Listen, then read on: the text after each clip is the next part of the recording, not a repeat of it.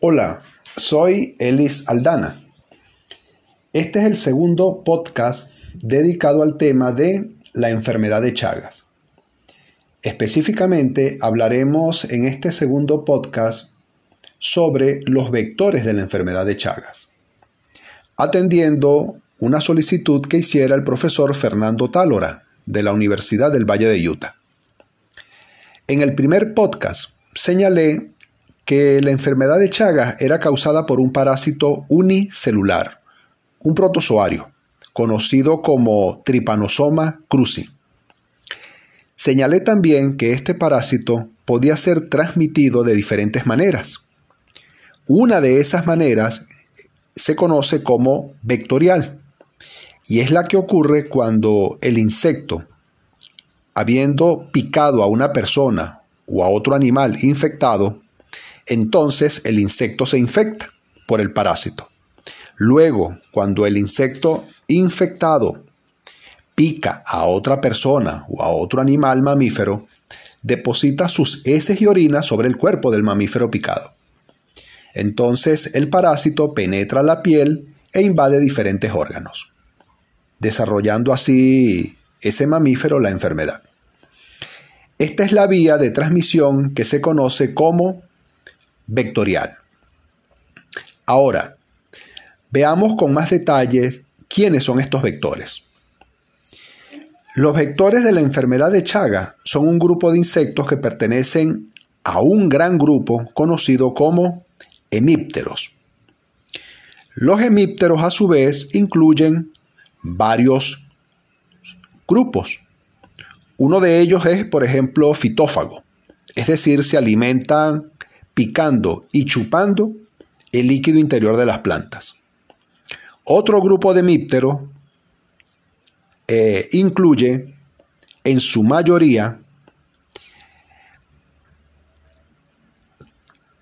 especies que pican y chupan el líquido interior de otros insectos.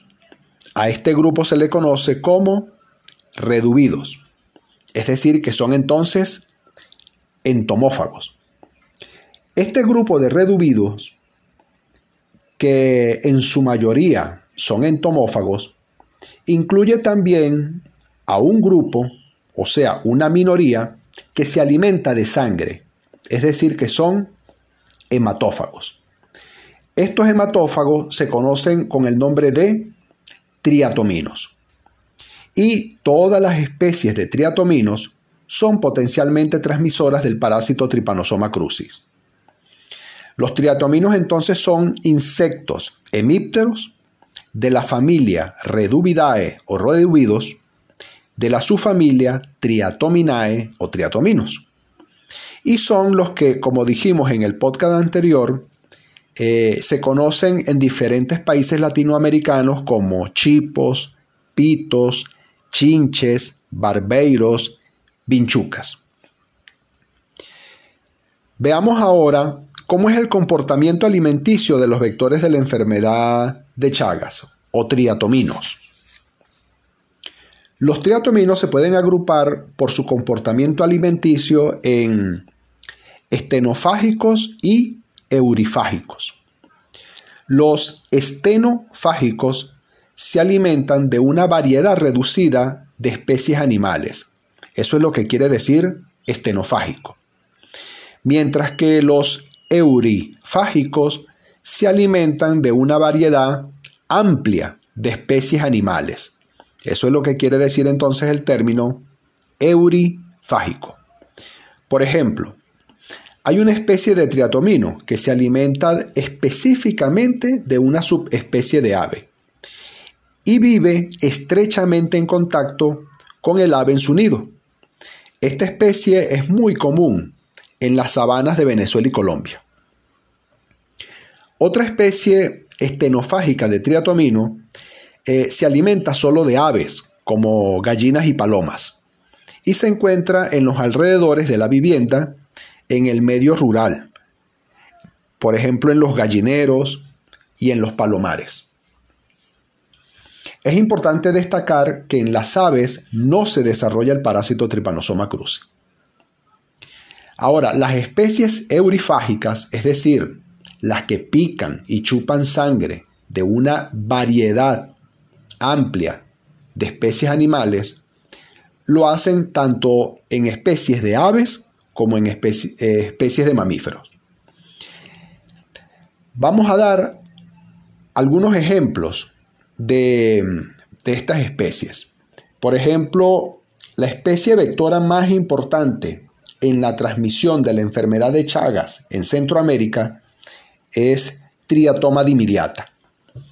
Y ella se encuentra muy estrechamente asociada al domicilio, al hábitat donde habita el humano. Y por eso es de gran importancia en la transmisión de la enfermedad, porque se encuentra estrechamente asociada al domicilio humano. En el norte de Sudamérica, como Venezuela y Colombia, la especie vectora de la enfermedad de Chagas más importante es Ronius prolixus. Y más al sur, en Sudamérica, una de las especies vectoras más importantes en la transmisión de la enfermedad de Chagas es Triatoma infestans. Es importante señalar que se están observando grandes cambios en el patrón de distribución, en este patrón de distribución de los vectores de la enfermedad de Chagas, debido fundamentalmente a dos factores.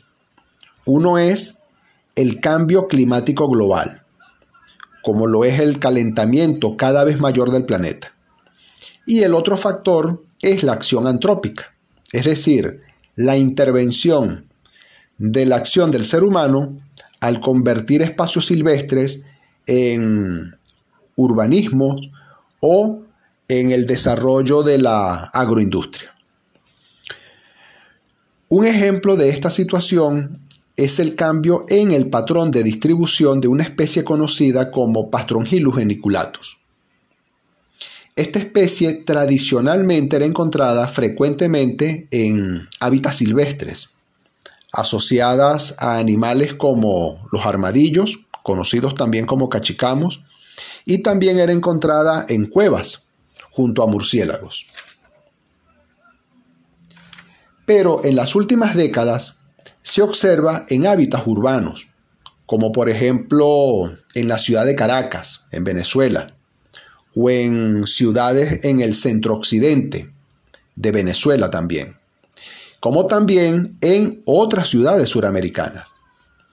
Es decir, entonces que especies que tradicionalmente estaban asociadas a un ambiente silvestre, ahora se encuentran asociadas al ambiente urbano. El hecho de que ahora se encuentren en el ambiente urbano aumenta significativamente el riesgo de transmisión al humano del parásito Trypanosoma cruzi causante de la enfermedad de Chagas.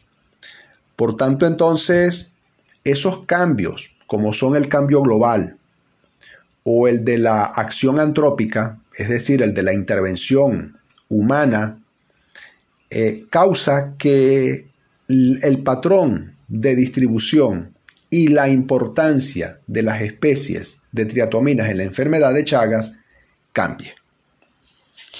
Finalizamos así este podcast, agradeciendo a Fernando Tálora y a su grupo de estudiantes por brindarme la oportunidad de compartir con ustedes este conocimiento.